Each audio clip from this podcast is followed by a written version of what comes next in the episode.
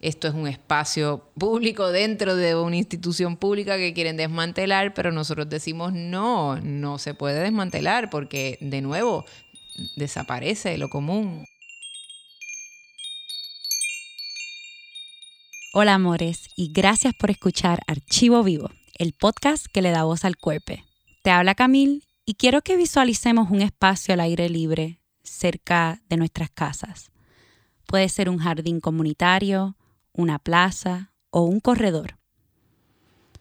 ¿Has considerado que ocupar ese espacio, ofrecerle tu presencia, es un acto político? La conversación que vamos a escuchar ahora con Andrea Bausá me tiene pensando en la correlación entre el aumento en el uso de pantalla, ya sean televisión, tablet, teléfonos celulares, y el abandono del espacio público. Andrea es arquitecta y educadora y esta plática es una invitación a salir de las calles virtuales, a.k.a. las redes sociales, y comenzar a habitar el espacio común como un acto de reclamar a Puerto Rico. Además de hablarnos de sus experiencias cultivando comunidad, Andrea nos cuenta la historia de los diseños y creación de las piso plataformas. Andrea empieza contándonos cómo comenzó a pensar en la arquitectura de una forma no convencional. Soy Andrea, eh, tengo 42 años, eh, me formé como arquitecta aquí en Puerto Rico, y, pero, ¿verdad? Mientras cursaba, eh, ¿verdad? Durante mi formación, siento que tuve una exposición y, ¿verdad? El privilegio de tener unos profesores que en esa época, ¿verdad? Estamos hablando como este, desde el 99 al 2005, que en donde se estaba explorando mucho esos límites entre arquitectura, arte, ¿verdad? Toda la interdisciplinariedad dentro de esos campos. Y, pues estuve expuesta a otras formas no convencionales de hacer arquitectura o de pensar la arquitectura. Y eso pues definitivamente que eh, hizo huella en mí. Y, este, y cuando me terminé, ¿verdad? Me gradué, pues me fui, me fui a hacer una maestría a Barcelona, que era una maestría que se llamaba Arquitectura, Arte y Espacio Efímero. Wow. Sí, y entonces pues ese programa, cuando yo leí la descripción, fue como, wow, esto encaja perfectamente en lo que yo estoy buscando, ¿no? Eh, porque era precisamente eso, como explorar eh, eh, distintas formas de trabajar la arquitectura desde la concepción de la improvisación, de la no permanencia, de lo efímero.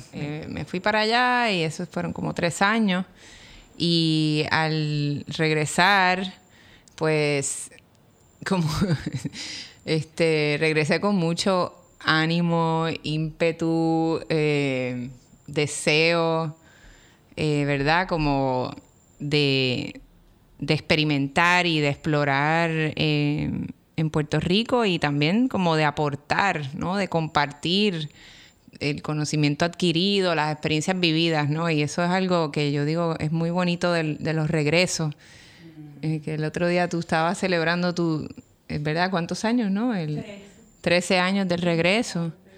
Eh, y eh, la verdad es que esos regresos son bien, bien importantes. Eh. quiero, quiero entrar en eso porque yo también tengo un regreso y, quiero como adentrarme un poco qué fue lo que, lo que aprendiste allá estando en Barcelona que, quizás o las perspectivas que tuviste que, que dijiste que quiero regresar y, y hablar sobre esto. Claro, bueno, de entrada, pues este, vivir en un entorno urbano que da prioridad a un peatón, ¿no? A, los peatones antes de que un vehículo y entonces pues eh, tener la experiencia de, vivir en una ciudad, ciudad, donde pues el, espacio público se habita, se, se prioriza, se, se diseña, se trabaja.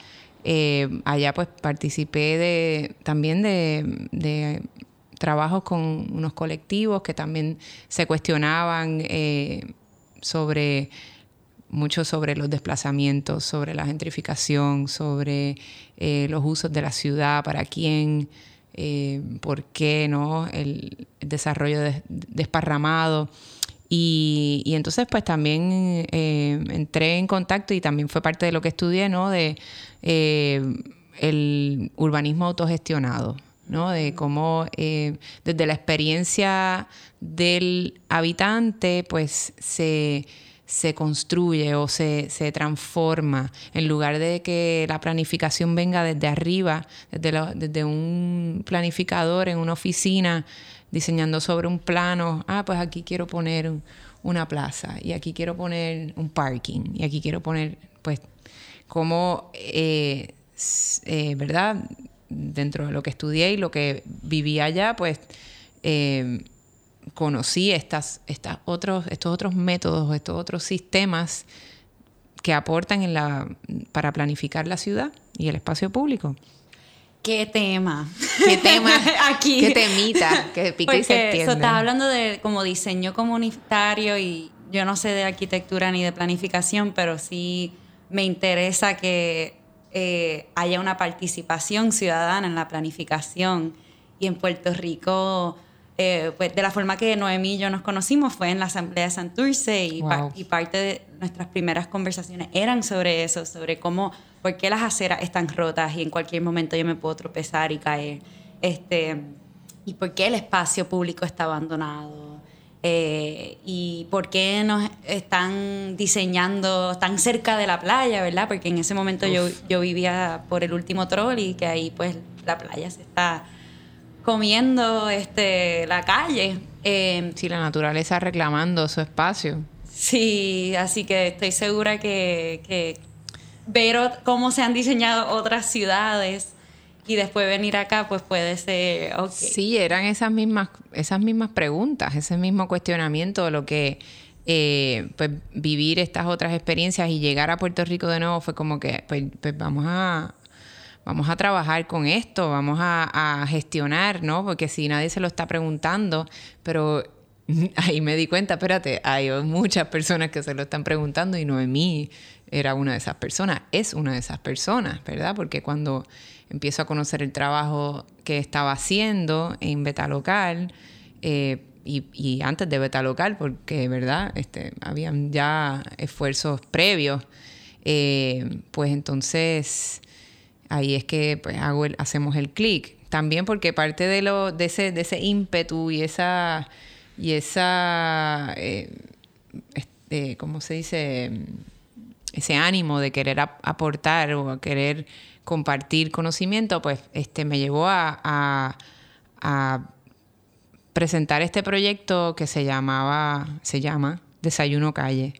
Y era eh, adoptando unas, eh, unas acciones de una acción que ya existe, existía, eh, que inventó un, artista, eh, este, ay Dios mío, austriaco, sí, que se llamaba Permanent Breakfast. Y entonces él invitaba a personas a hacer desayunos en espacios inusuales. ¿no? Este, por X o Y razón. Entonces, pues, eh, adoptando esa, ¿verdad? Esa herramienta, porque siempre pues se planteó como algo de adoptarse, ¿no? Pues, este, vamos a decir que yo pues empecé a hacerlo acá y empecé a convocar a personas para tener eh, ese tipo de intercambio, ¿no? Intercambio de, desayuno, pero también pues se hacían trueques eh, y era ¿verdad? Un compartir, eh, pero más que nada para compartir entre personas que no nos conocemos en un espacio público y hacernos estas preguntas. Eh, ¿Qué desayunaban? Me da curiosidad. De todo, de todo. Eh, tratábamos de invitar a que fuese cero basura, alimentos, ¿verdad? En lo posible saludables, nutritivos no excluíamos, ¿verdad? Que de repente alguien llegara con un McDonald's, tú sabes, no, no invitábamos a eso, pero si eso llegaba, pues eso llegaba. Tampoco este, em, éramos excluyentes en ese sentido. Y, y fue bien bonito porque por tres años tuvimos desayunos, uno, ¿verdad? uno al mes. Eh, y este y entonces también eso creo que nos aliáramos con otras, otros grupos que también estaban trabajando con, el tema de habitar el espacio público, pero también de reclamar el espacio público y reclamar la ciudad. Eh, porque uno de esos grupos fue Soplo, este grupo de movedores que también hacían intervenciones en el espacio público en protesta o, o, ¿verdad? en manifestación. Y ellos pues eh, se me acercaron, me dijeron, mira, queremos, estamos trabajando esto mismo. Entonces ahí hicimos colaboraciones, hicimos desayunos calle juntos. Y este, eso empezó a finales, del primer desayuno calle fue en noviembre del 2008. Y, em, ¿verdad? Y continuó uno por mes. Este, Yo creo que hacer algo una vez al mes por tres años es grande, porque esa consistencia. Claro, pero eso también trajo un poco de burnout, tú sabes, después pues ya, porque al principio yo lo organizaba con amistades, ¿verdad? De distintos campos, eh, mi, mi, amiga abogada o el otro, y ¿verdad? Y era como, este, que había un tema colaborativo, pero después me quedé yo, me quedé yo, mucha gente se fue para Estados Unidos o se fue desintegrando y me quedé yo y pues ya, tú sabes, la vida se complica y, pero siempre está ahí el espíritu y como que hemos, se han trabajado desayunos calles puntuales Inclusive hubo un, momento en donde otro grupo retomó Desayuno Calle, que me hicieron un acercamiento, mira, queremos continuar esto, lo podemos hacer. Y yo, pues claro, por favor, continúen. Y entonces este, se hicieron unos cuantos también luego de eso. Y, entonces, pues, em, para mí yo lo veo pues como una herramienta. Em, siento que la pandemia nos, echó, nos ha echado bien para atrás con el tema de espacio público a un nivel preocupante porque el mero hecho de que ahora hay menos exposición al espacio público, menos personas que, que habitan de manera consistente, porque vamos, todos queremos ir eh, al parque, ¿verdad? Porque queremos salir de nuestras casas, pero se hace de manera muy puntual, no, no manera consistente. Eh, y, esto excluyendo los espacios que son, vamos a decir, nuestros espacios urbanos, como el Viejo San Juan eh, y muchas áreas de Santurce, pero en los otros espacios que, por ejemplo, yo, yo que vivo en Cupey y voy religiosamente a los parques que son parques públicos, aunque estén en urbanizaciones cerradas, no veo a nadie, no hay nadie. O sea, dos o tres gatos en espacios increíbles, en espacios que ¿verdad? Que uno quisiera decir que, pues, pues, que se habitan con árboles centenarios, o sea, lugares muy, muy hermosos. Pero, eh, eh, pues el encerramiento ha sido, y luego también es un, eh, sufre amenazas, porque si nadie lo usa, también se presta para que otras personas digan, pues mira, ya que nadie lo usa, yo lo puedo tumbar y hacer allí más casas. Esta transformación que, que, que ha tenido Santurce de, unos años hacia acá, ¿no? El, que mucha gente se haya, migrado y haya querido volver a mudarse al espacio de Santurce, porque en los 90 lo que la gente estaba haciendo era huyendo de, espacios como Santurce, Río Piedra, eh, hacia la suburbia, ¿no? En los 80, 80, 90. Y ahora tenemos, ¿verdad? Que, que ahora es el espacio codiciado y, ahora es inaccesible completamente, o sea, ridículamente inaccesible. Esos son otros temas, son otros 20 pesos, pero pues Río Piedras todavía no está en el tema de inaccesibilidad. Yo pues siempre he estado inmersa en Río Piedras, o sea, me crié allí. Eh, no estudié en la UPI, fíjate, curiosamente, porque estudié en Mayagüez eh, mis primeros dos años y después terminé estudiando arquitectura en la Poli pero este, mi familia pues toda la vida ha tenido su, su comercio allí, su negocio, ¿verdad? su oficina, eh, y pues di clases en la Universidad de Puerto Rico por siete años y mi hija está en la, en la elemental y, estoy todos los días allí y bueno, nada, soy, este, estoy activa con el tema de del apoyo a Río Piedra.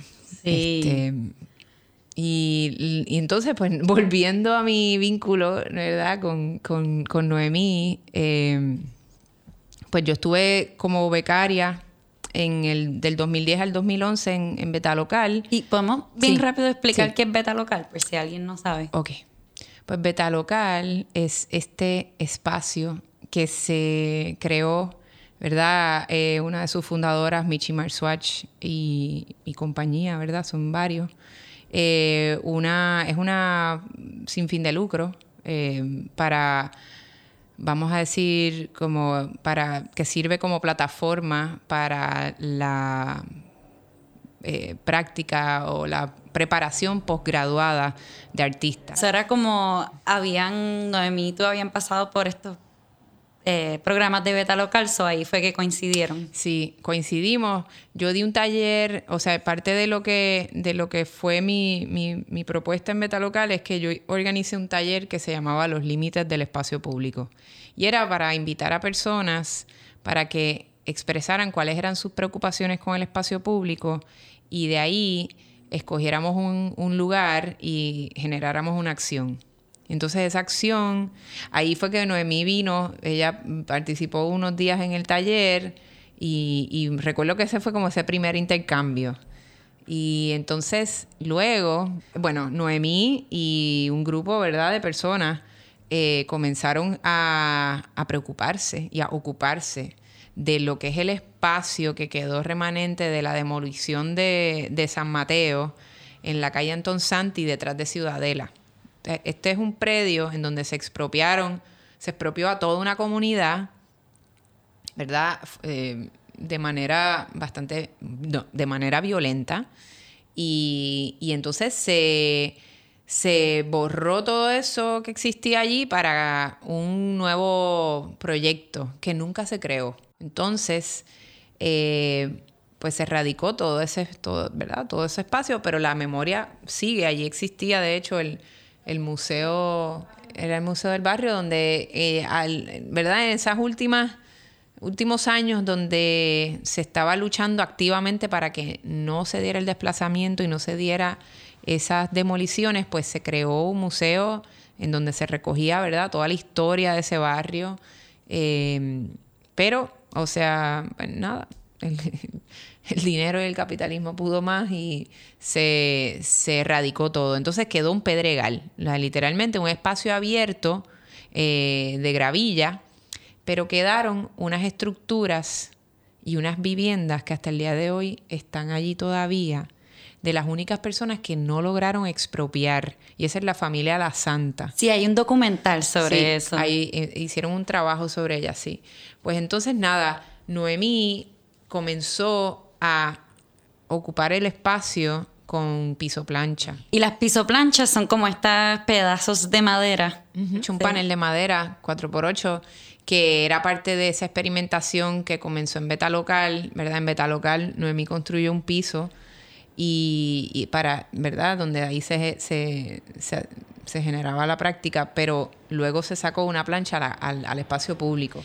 Entonces se, eso se congregó un grupo, estaba, había distintas personas de distintas eh, organizaciones y esfuerzos, y ahí fue que volvimos, ahí, bueno, exacto, ahí coincidimos y inclusive hicimos hasta un desayuno calle en la acera frente al predio. Y entonces, en esa gestión que fue compleja, fue que entonces eh, Noemí me plantea, o de alguna manera totalmente eh, orgánica. orgánica, hermosa, que vamos a colaborar y vamos a trabajar un piso. Vamos a hacer un piso móvil para este espacio que era la propiedad que se había de, de, eh, destruido aledaña a la familia La Santa. Ahí quedaba una ruina de la pared que unía una casa con otra, o una propiedad con otra, y quedaban inclusive los huecos de las ventanas de esa casa, ¿verdad? Toda esa pared que era como esta ruina y el piso de la casa con las huellas de donde estaba el baño, donde estaban los cuartos. Y entonces, pues, ese predio piso comenzó a activarlo y a limpiarlo y a atenderlo. Y, eh, y entonces nosotros, eh, yo estaba en ese momento dando clases en la Universidad de Puerto Rico, en la Escuela de Arquitectura, con Yasmín Crespo, que también es otra arquitecta, y, y, entonces comenzamos la colaboración, ¿verdad? Este, acordamos de que entonces vamos a hacer esto como un ejercicio del curso para que los estudiantes trabajen en el diseño de un piso móvil. Y es, así comenzó Piso Móvil. Y fue bello, o sea, fue un... Fue también em, empapar a los estudiantes de la historia de ese espacio, entender lo que había pasado allí y, y entonces abrirle los ojos a esos temas que yo recuerdo cuando em, yo empecé a dar clases en el 2011 y en el 2011 no se hablaba de, gentrificación en la escuela de arquitectura y yo decía, ¿cómo es posible que estos temas no se estén trabajando en una escuela de arquitectura? Este, ¿verdad? Dentro de muchas críticas que hay hacia ese espacio, ahí han habido muchos, muchos adelantos. Pero en ese momento era como, mira, esto es real. O sea, hay que enfrentarse a estas situaciones y tener una postura ante ellas. Entonces, ahí se, los estudiantes absorbieron, ¿verdad? Toda esa información, trabajaron varios diseños hasta que finalmente se escogió uno y se construyó y se y entonces pues se inauguró y, y fue piso móvil hasta el 2017 que pues el piso, o sea, piso móvil se le sacó el jugo porque eh, ¿verdad? Como era una especie de rompecabezas, pues tú lo podías armar y desarmar, que no era nada fácil armar y desarmar, tenía toda una ciencia, pero eh, se podía transportar, o sea que Piso viajó con Piso Móvil a todas partes, Mayagüez, a, a 20 lugares, y hasta que finalmente se, se llevó a la, al MAC ese piso móvil duró, le sacaron el jugo y llegó al Mac. Este... Llegó al Mac y entonces en el Mac este, también se trabajó con el taller vivo y se utilizó también, ¿verdad?, en distintas eh, prácticas, pero luego se quedó en el Mac y allí empezó a coger polilla. Y entonces nosotras, ¿verdad? Estábamos, había una preocupación eh, fuerte de ¿qué vamos a hacer con este piso? ¿Qué va a pasar? Pensábamos que el Mac pues podía adquirirlo, pero eso no sucedió. Y eh, paralelamente, antes del 16 ya nosotros estábamos visitando el espacio de, del programa de mujer y género. Nosotras, ¿verdad? Este, ambas estábamos eh, dando cursos en la universidad y entonces teníamos siempre el, deseo de continuar colaborando, ¿verdad? Y, realmente, eh, pues para mí, ese, ese match con, con Noemí es, una cosa bella, mágica, hermosa, eh, ¿verdad? No, no, no, es algo que se da todos los días, no es algo que se da con mucha gente. Eh, y nosotras, yo siento que verdaderamente nos complementamos en nuestras maneras de co-crear porque hay mucho amor. Y también con los años nos hemos dado cuenta que hay mucho también de experiencias compartidas en nuestros pasados, en nuestras crianzas.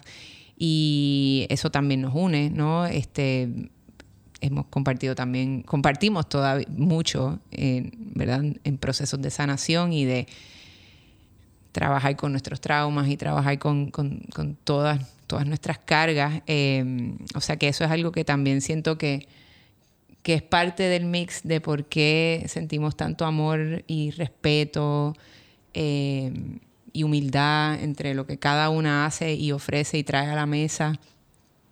Em, y pues para mí eso es un privilegio, un privilegio hermoso eh, de tener, de conocerte y de compartir y que continúa creciendo. Noemi está aquí con nosotros, así que él está hablando directamente.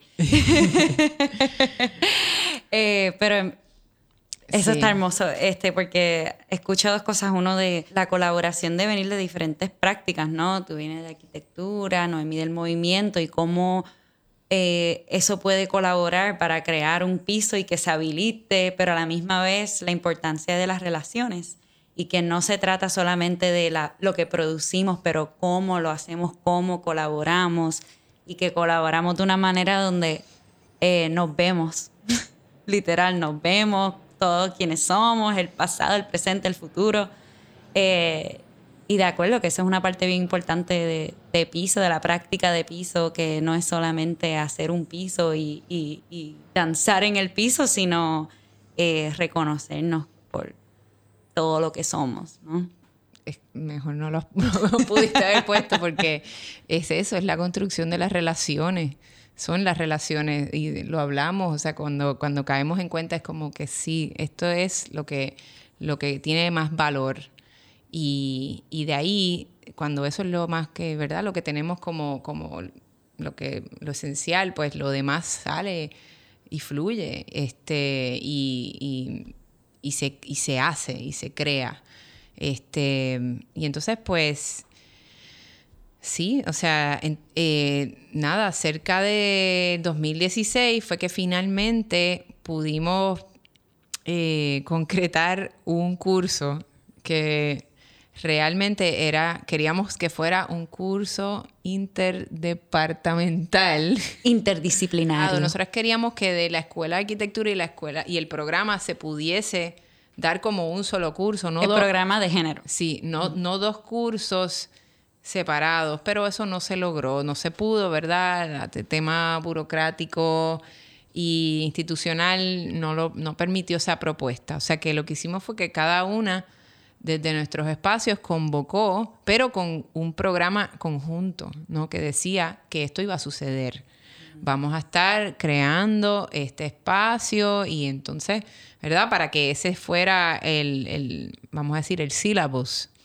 Este, y entonces, pues em, empezamos en, esa aventura de, de, dar el curso simultáneo, no simultáneo, o sea, ¿verdad? Como conjunto y nos juntábamos. Yo daba, y Noemí dábamos nuestros cursos y, ciertas herramientas y, prácticas necesarias para el curso, pero entonces coincidíamos entre los ambos grupos para, para juntarnos y desarrollar un nuevo piso. Wow, me encanta porque esa relación que tenían ustedes dos la, la pudieron replicar, pero como a sus estudiantes eh, y mostrar esa interdisciplinariedad Exacto.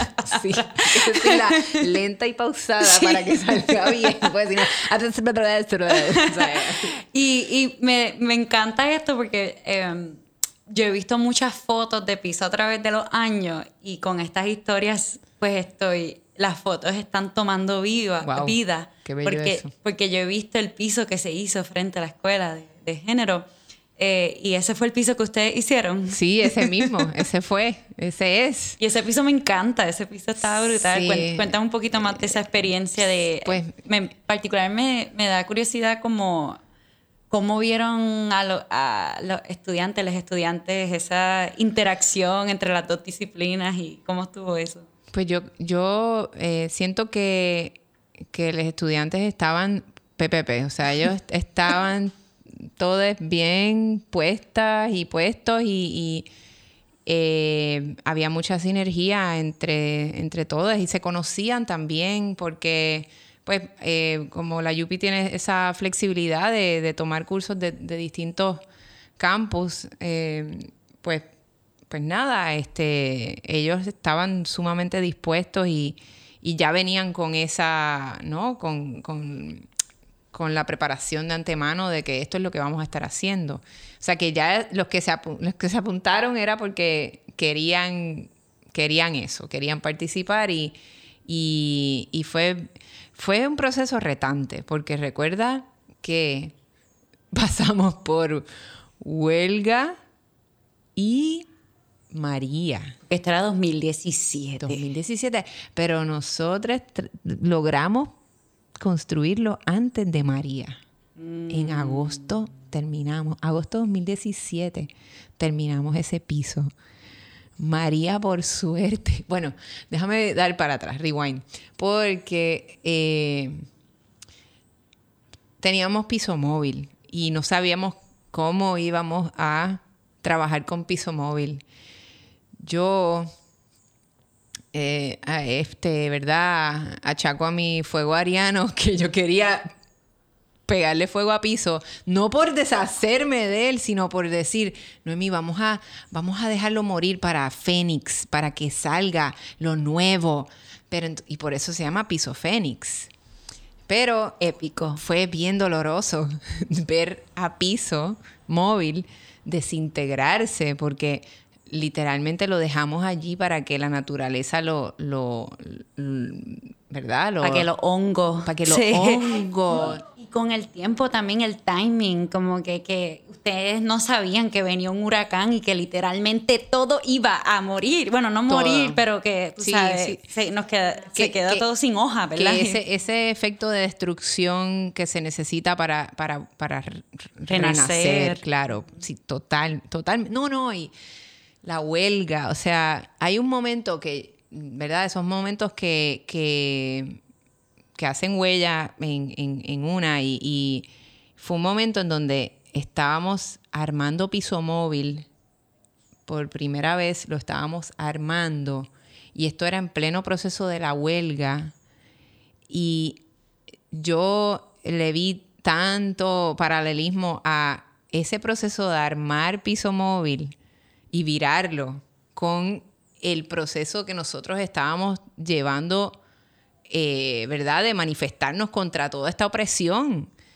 Y porque, y es una cosa muy loca, pero es porque el piso móvil no se podía armar solo. Tú necesitabas comunidad, necesitabas un colectivo, necesitabas varias personas.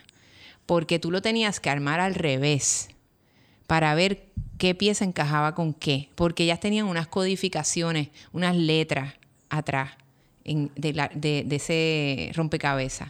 Y una vez ya estaban armadas, tenías que levantarlo y virarlo, y levantarlo y virarlo sin que se cayera y se derrumbara.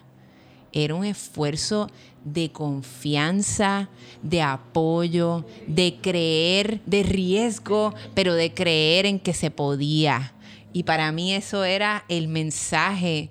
Tenemos que seguir aquí porque se puede. Nada, Piso Fénix comenzó, ¿verdad? De ese proceso, de esas colaboraciones entre los estudiantes de NOMI, mis estudiantes. Y entonces em, teníamos muchos retos, porque dentro de todo, Piso Móvil era un piso que sí, sí, si bien se usaba para interior, pero no era permanente. Entonces tú podías guardarlo. Tú podías venir y guardar en tu casa o en un espacio, un almacén, lo que fuera, para que no sufriera las inclemencias del tiempo.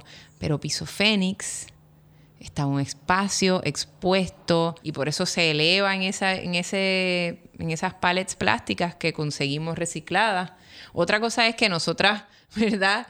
Trabajamos todo el tema autogestionado 100%, no había funding no había apoyo de económico por parte de la universidad, ¿verdad? Y, eso un poco, pues, por esta, eh, pues, este, esta hegemonía patriarcal de no, no, darle importancia a este tipo de proyectos porque no, se visibilizan o, ellos no los ven, no, no los ven como algo, ¿verdad? En ese momento no se veía como algo que vamos a darle apoyo, vamos a darle funding porque esto es una cosa increíble.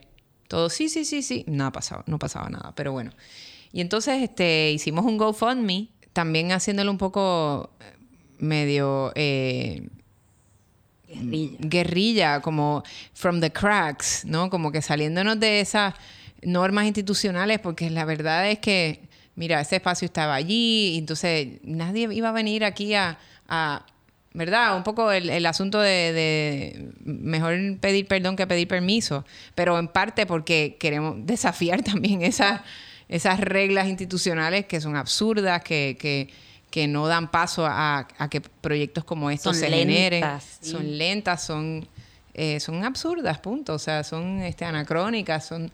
Y entonces, pues, este y, esas magias que se dan también se dan por atreverse a salir de esos cracks que hay en el sistema. Porque también estudiaste en España y, España tiene unas raíces anarquistas, ¿no? Y me, da, a mí me, me, me interesa mucho lo común como un concepto, eh, lo común siendo no lo público, no lo privado, pero lo que es de todo es, y lo que es autogestionado, lo que es comunitario, las comunidades manejando los espacios, y está un poco fuera de lo público y lo privado, porque a veces lo público, si lo público lo maneja el Estado, no necesariamente lo va a manejar como yo quiero. Lo común lo maneja las comunidades. Eso me da un poco de curiosidad si, si si ese es un concepto que, tienes en mente mientras estás haciendo estas cosas. Sí, sí, o sea, estoy contigo porque realmente el convocar, eh, el traer, el querer traer y juntar individuos, individuos, o sea, que, ese, ese efecto de, reunir y convocar para dialogar y para cuestionarnos juntos, ¿no? y que no sin, ¿verdad? sin prejuicio, eh, de manera inclusiva, porque claro, sí, nosotros lo hicimos a nivel académico juntando a nuestros estudiantes, pero eh, pues en estos actos de desayuno calle era un poco eso, ¿no? Juntar personas, esto era una convocatoria abierta que al principio pues llegaban amistades, conocidos, de, ¿verdad? Pero luego llegaban personas que uno no conocía y luego uno se aliaba con otros grupos y colectivos que, que estaban en pro de otras, de otras, ¿verdad? De otros esfuerzos y ahí sí uno descubría un poco ese espacio hoy por hoy con las comunidades y sobre todo pues con las comunidades de Río Piedra y es un reto, o sea, es bien bien eh, es complejo, es bien enriquecedor, pero es complejo porque las realidades son muy distintas y la desigualdad, lo que, lo que una quiere y, la, y el otro quiere, ¿no? Ese, ese, ese choque, porque cómo, ¿verdad? Se prioriza uno sobre otro, eh, cómo los esquemas establecidos están para favorecer a ciertos grupos. Y entonces hay que trabajar con esa base, ¿no? Hay que trabajar con definir qué es lo común, definirlo, porque hoy por hoy es, bien desigual, es muy desigual, demasiado. Y estos espacios son un poco para romper con esas desigualdades, pero entendiéndolas también y honrándolas. Siempre hay que entender de dónde, de qué privilegio uno viene para poder entonces no decir, ok, yo te apoyo, estoy aquí para ti, cómo, cómo, cómo hacemos el intercambio. O sea que... Sí, yo creo que es importante mencionar que ese diseño comunitario, esa planificación participativa es bien retante.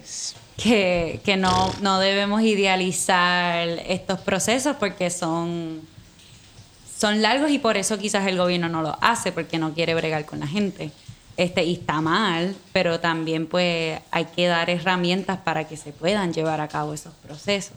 Sí. Eh, y, quiero, ah, y aceptar el conflicto porque esa es la parte que la gente le huye. Eso es poner el dedo en la llaga. Oh, yes. Em, eh, es, que me, me, me, llega porque eso es literalmente lo que he estado trabajando en propio personal, no ser avoidant, mm. ¿verdad? Que es como no evitar el conflicto y decir no, porque del conflicto crecemos. Claro, pero si desde niños te están diciendo deja esa changuería, no, eso... Mm, mm, pare llorar, deja eso, e, evitar tus emociones. O sea que si somos una generación que llevan diciéndonos que evitemos nuestras emociones y evitemos esos choques, esas confrontaciones, el miedo a speak out, que, ¿verdad? Bell Hooks acaba de morir y ella es una de las, ¿verdad? De los poderes que precisamente empoderó ese, ese saying de speak out.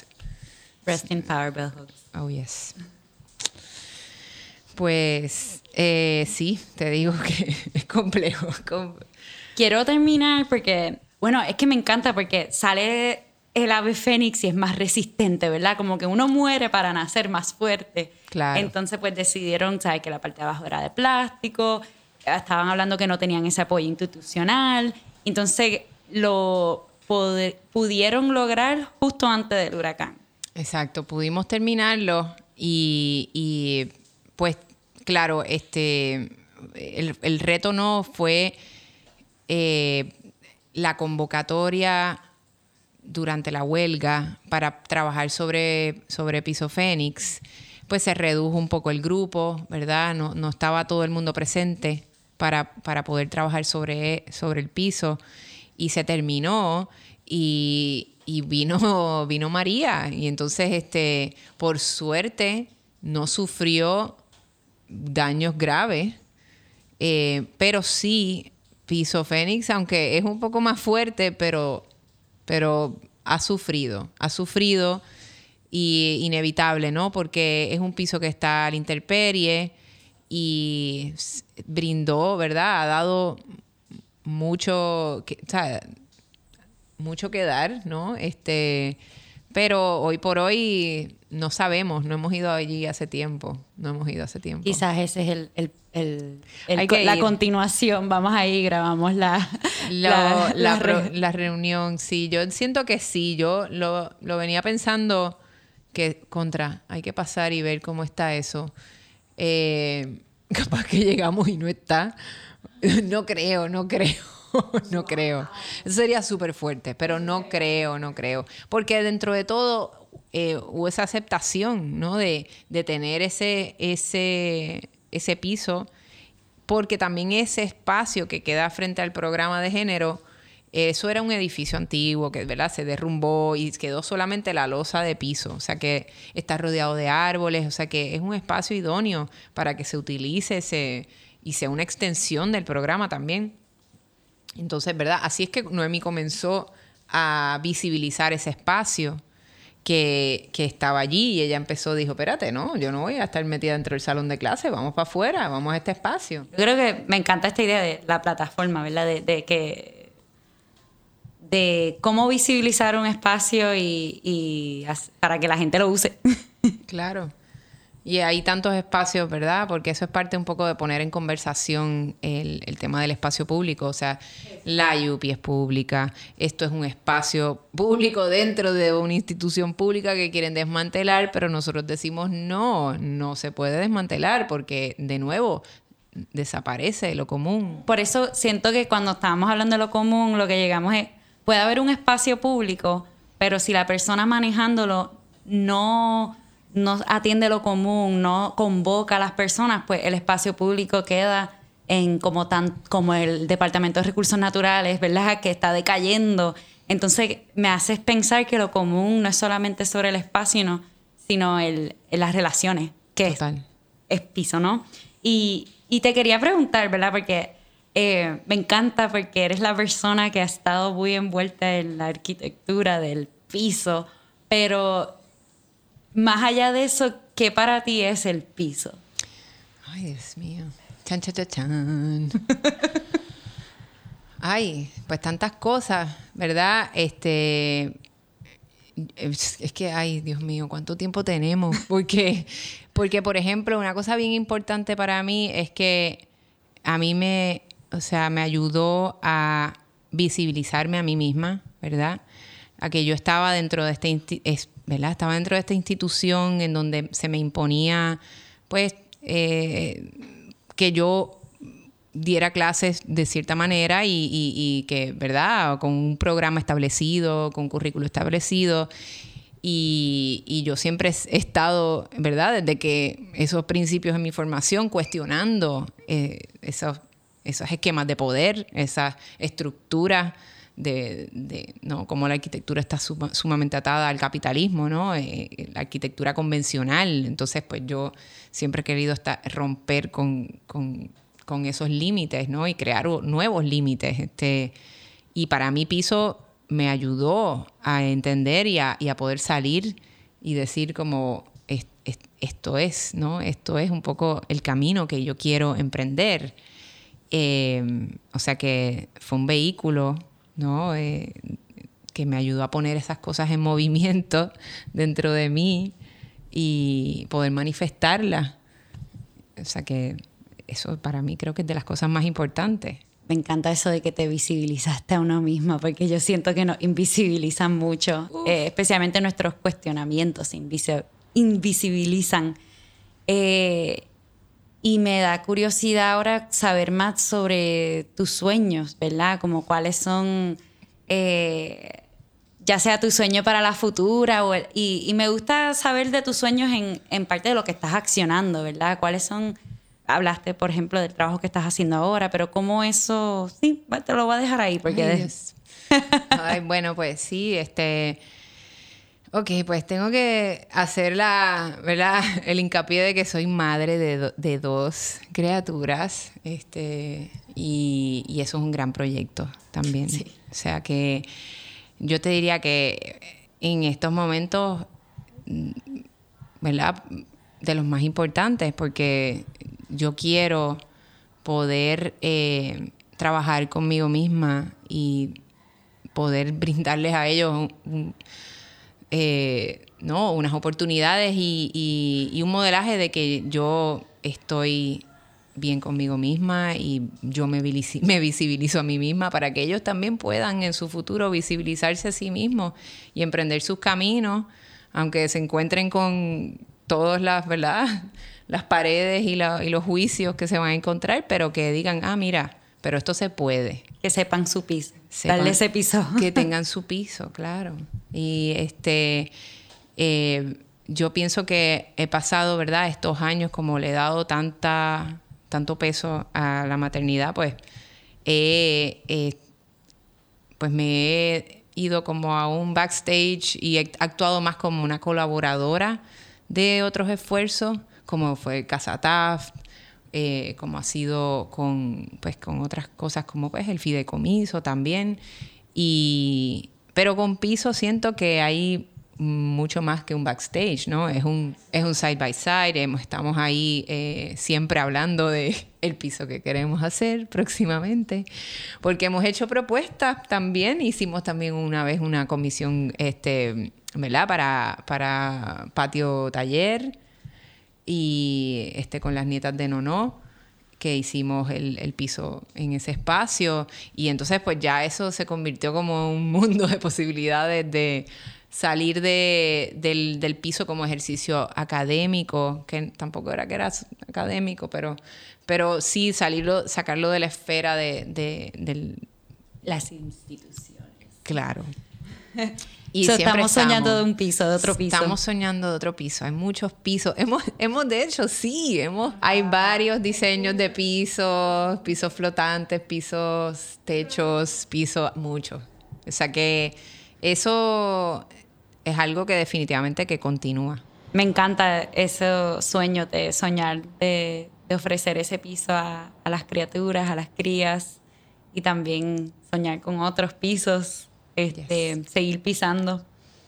Eh, yo creo que me, da curiosidad si a través de la colaboración con Noemí, pues también como que eh, llegaste al movimiento, ¿verdad? Y, al, movimiento auténtico, a esa práctica. Me da curiosidad cómo eso, sí, un poco cómo es tu práctica personal en términos de, conectar con la cuerpa y cómo eso te ayudó con el caos de los últimos dos años. Bueno, oh. siempre hemos vivido mucho caos, pero...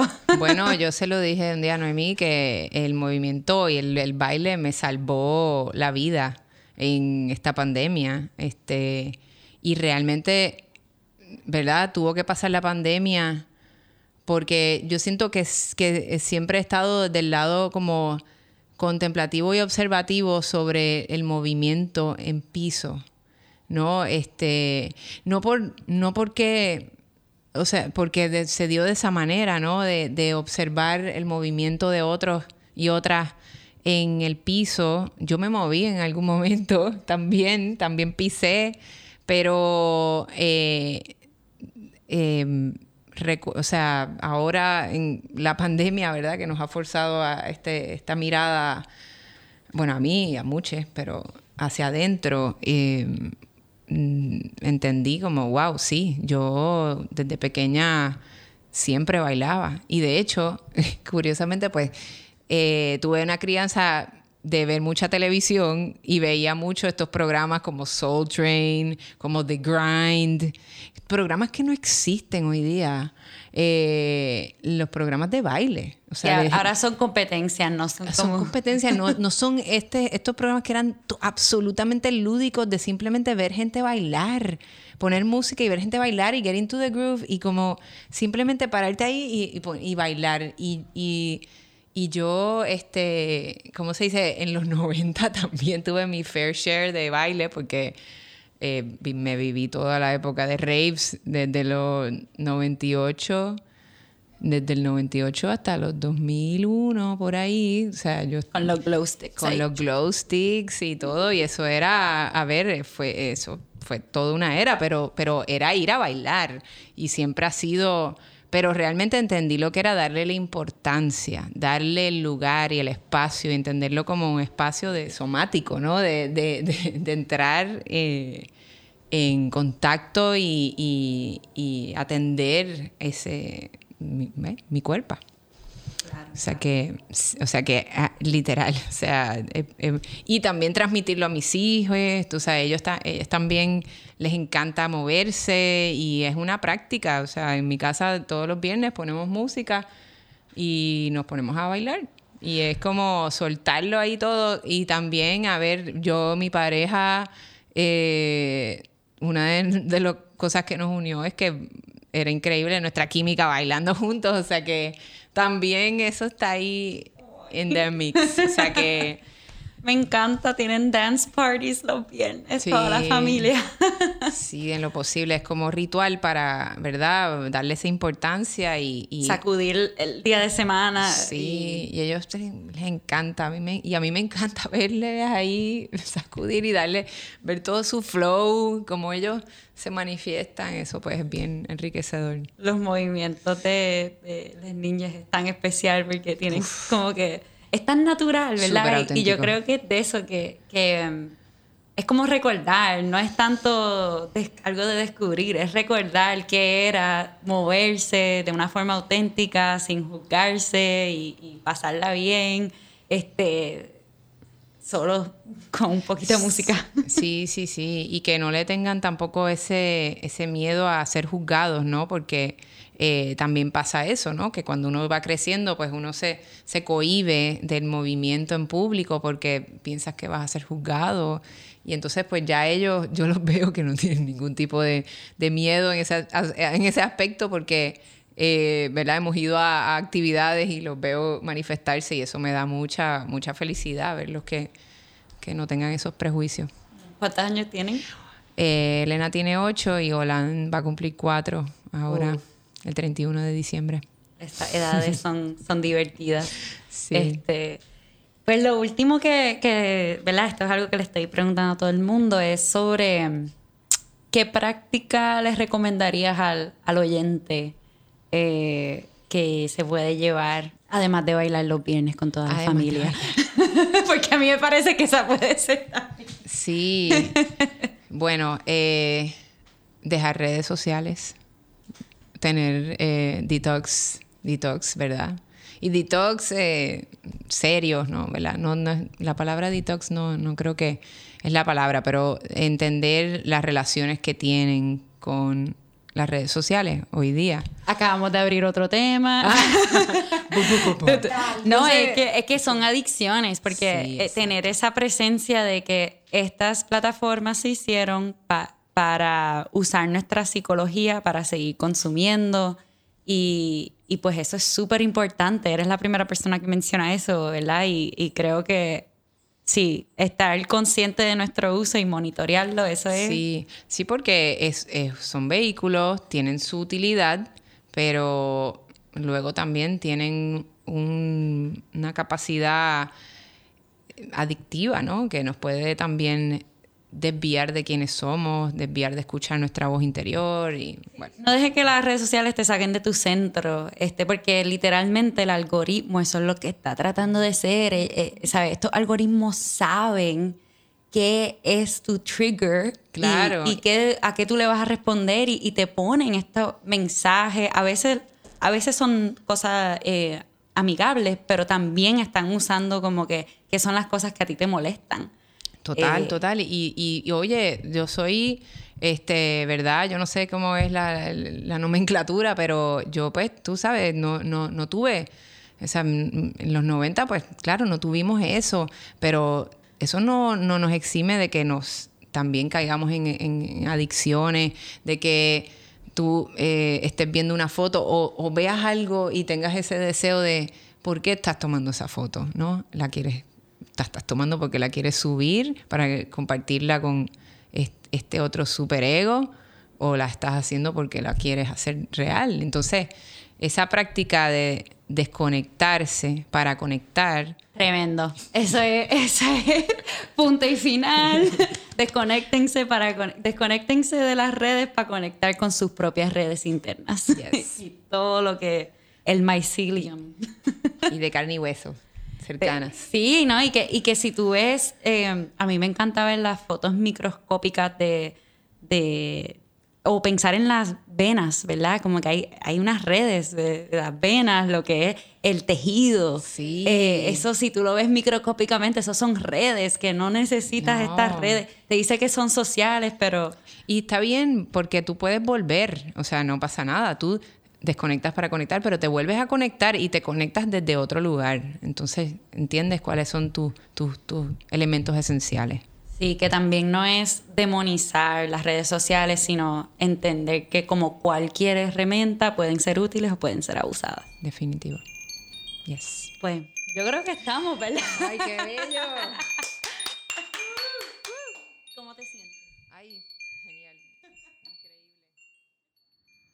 Gracias, Andrea, por compartir estas historias y gracias a ti por escucharnos. Les invito que formen parte de nuestra comunidad en archivo.vivo en Instagram o sigan a piso underscore proyecto. También nos pueden enviar un email a somos arroba archivovivo.red con cualquier reflexión. Archivo Vivo es una producción de Piso Proyecto y 9 millones, posible por una subvención del María Font. La semana que viene estaremos hablando con Félix Rodríguez Rosa y cuestionándonos cómo habitar el cuerpo. Hasta entonces.